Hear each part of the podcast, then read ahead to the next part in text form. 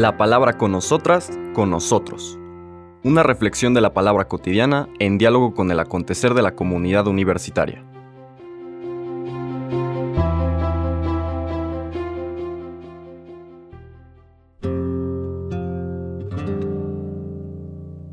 Hola, buenos días. Bienvenidas, bienvenidos a la palabra con nosotras, con nosotros. Llegamos al jueves 26 de octubre, vigésimo novena semana del tiempo ordinario. Seguimos en los versículos inmediatos a los que leímos ayer, del capítulo 12 de Lucas, ahora del 49 al 53. En aquel tiempo Jesús dijo a sus discípulos, He venido a traer fuego a la tierra, y cuánto desearía que ya estuviera ardiendo. Tengo que recibir un bautismo y cómo me angustio mientras llega. ¿Piensan acaso que he venido a traer paz a la tierra? De ningún modo. No he venido a traer paz, sino la división. De aquí en adelante, de cinco que hay en una familia, estarán divididos tres contra dos y dos contra tres. Estará dividido el padre contra el hijo, el hijo contra el padre, la madre contra la hija y la hija contra la madre la suegra contra la nuera y la nuera contra la suegra. Palabra del Señor. Un texto importante, fuerte, pero que tenemos que ver dentro del contexto de todo lo que la buena noticia y en particular la pedagogía de Lucas nos quiere transmitir. Lo primero que tenemos que entender es de qué fuego está hablando. He venido a traer fuego a la tierra. Y es un fuego que quisiera que ya tuviera a toda la tierra ardiendo. Es lo que está diciendo el Señor. ¿no? Desde luego que la vida del Señor Jesús no describe, digo, no transmite a alguien que venga a destruir por destruir. No es eso lo que está diciendo.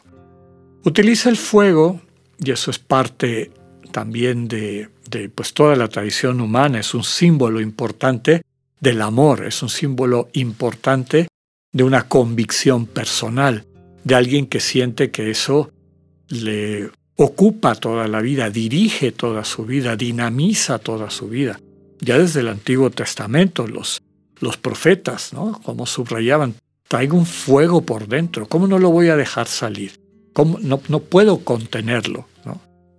También lo decimos muchas veces al hablar sobre todo del amor o el cariño, ¿no? Cómo eso va calentando el corazón. El corazón se pone en fuego, ¿no? Se incendia, arde por amor a las personas a las que queremos, que apreciamos, por las que estamos dispuestos a entregar la vida, como meditábamos en los días anteriores. De ese fuego está hablando Jesús, ¿no?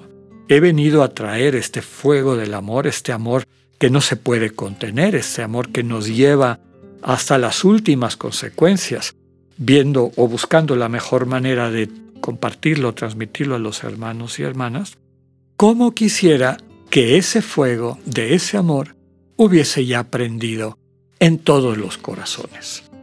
Que todas las personas que escuchen esta buena noticia, que subraya que Dios es amor, y que la única manera de salvarse es entrar en una relación de amor recíproca, el mismo tipo de amor con Dios que nos enseña a amar, esa es la buena noticia. Cuánto quisiera que la gente se diera cuenta, que sus corazones empezaran a arder en ese amor y que ese amor al extenderse por todo el mundo hiciera cambiar de manera radical y definitiva pues la situación o situaciones de desamor que muchas veces prevalecen.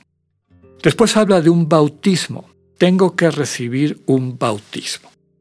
Está hablando desde luego de la pasión, de su muerte en la cruz. Finalmente, lo que, lo que describimos como esta muerte en la cruz, lo que describe es la radicalidad de la entrega por amor que Cristo hace por cada una y cada uno de nosotros. Entonces, tiene que recibir ese bautismo. Bautismo literalmente significa zambullirse, meterse en el agua. ¿no? Es el sentido original de ese verbo griego que prácticamente pasa tal cual al latín y de latín al castellano. Entonces, me tengo que zambullir en este amor hasta las últimas consecuencias. Vivo, siento en mi corazón, estoy parafraseando lo que seguramente el Señor nos está tratando de comunicar, siento en mi corazón el deseo de entregarme radical y totalmente hasta el último instante de mi vida, hasta la última gota de mi sangre, hasta mi, última, mi último aliento, por amor a ustedes. Sé que viene eso. ¿Cómo quisiera que ya hubiera llegado? Siente una angustia. Recordemos que angustia significa una experiencia de angostura, algo que nos constriñe, que nos permite, impide, perdón, el expresarnos o el movernos con libertad. Ha venido a traer ese fuego a la tierra. El fuego de su amor se va a concretar definitiva y radicalmente eh, en su entrega en la cruz. Cuánto quisiera que ese amor, una vez que se concrete en la cruz, pues sea aceptado primero percibido, entendido, acogido, aceptado por todos los seres humanos, para que ese fuego que transforma el mundo pues se vaya extendiendo. Y viene la última parte que también hace falta explicar. ¿Piensan acaso que he venido a traer paz a la tierra? De ningún modo. ¿no? no he venido a traer la paz, sino la división. Ya en otras ocasiones, cuando hemos comentado esto en otros evangelios, subrayábamos que inclusive hoy en día hay una actitud finalmente poco útil y a veces hasta destructiva que se le suele llamar irenismo. E Irene, de donde viene el nombre castellano de mujer Irene, en griego Eirene, significa paz. Irenismo son las personas que creen que hay que salvar la paz a toda costa. Paz entendida como ausencia de conflicto, como ausencia de puntos de vista diferentes, etc. El irenismo es una visión falsa del mundo, muchas veces termina siendo más destructiva que si reconocemos que hay diferencias, que pensamos distinto y de alguna manera compartida, solidaria, responsable, vamos tratando de buscar la verdad mutuamente y resolver el conflicto o administrar el conflicto para que haya crecimiento. De eso está hablando esta última parte del texto. No, no he venido a traer ese, ese tipo de paz al mundo que a veces se ha presentado como si esa fuera la paz, el shalom que nos da el resucitado. ¿no? Esta paz de llevar la fiesta en paz, de no tener ningún tipo de conflictos, aunque estemos viendo que hay una situación de injusticia, de, falta de amor, deshumanidad, inhumanidad, etc. ¿no? El cristiano, ya hemos comentado, nunca juzga. Sabe que no tiene la capacidad de juzgar las intenciones de las personas, porque no sabemos su historia ni qué les llevó a tomar decisiones.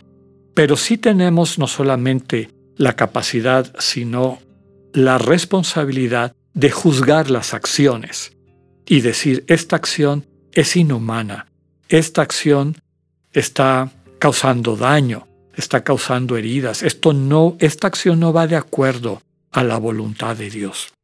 Y claro, como tenemos que tomar esa actitud y desenmascarar muchas de estas situaciones, que finalmente ese proceso de, de revelar, de desenmascarar, de denunciar lo que no es humano, lo que no es cristiano, pues claro que nos va a traer conflictos y a veces conflictos muy duros, ¿no?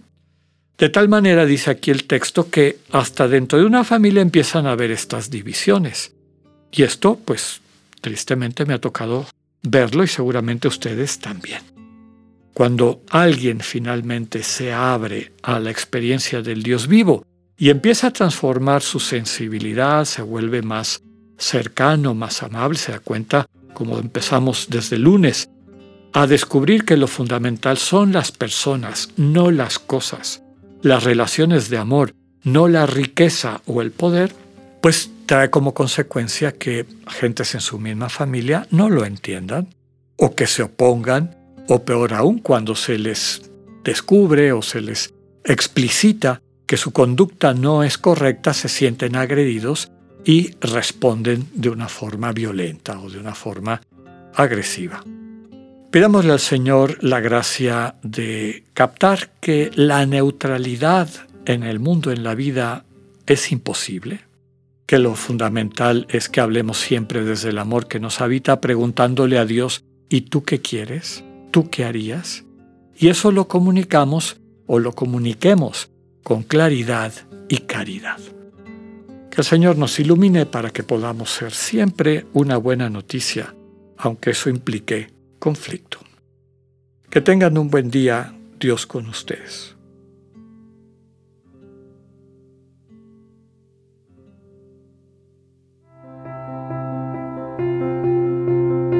Acabamos de escuchar el mensaje del Padre Alexander Satirka. Escúchalo de lunes a viernes a las 8.45 de la mañana por radioiberoleón.com, a través de nuestra app gratuita para iOS y Android o por Spotify. Esta es una producción de Radio Ibero León en colaboración con el ITESO, Universidad Jesuita de Guadalajara.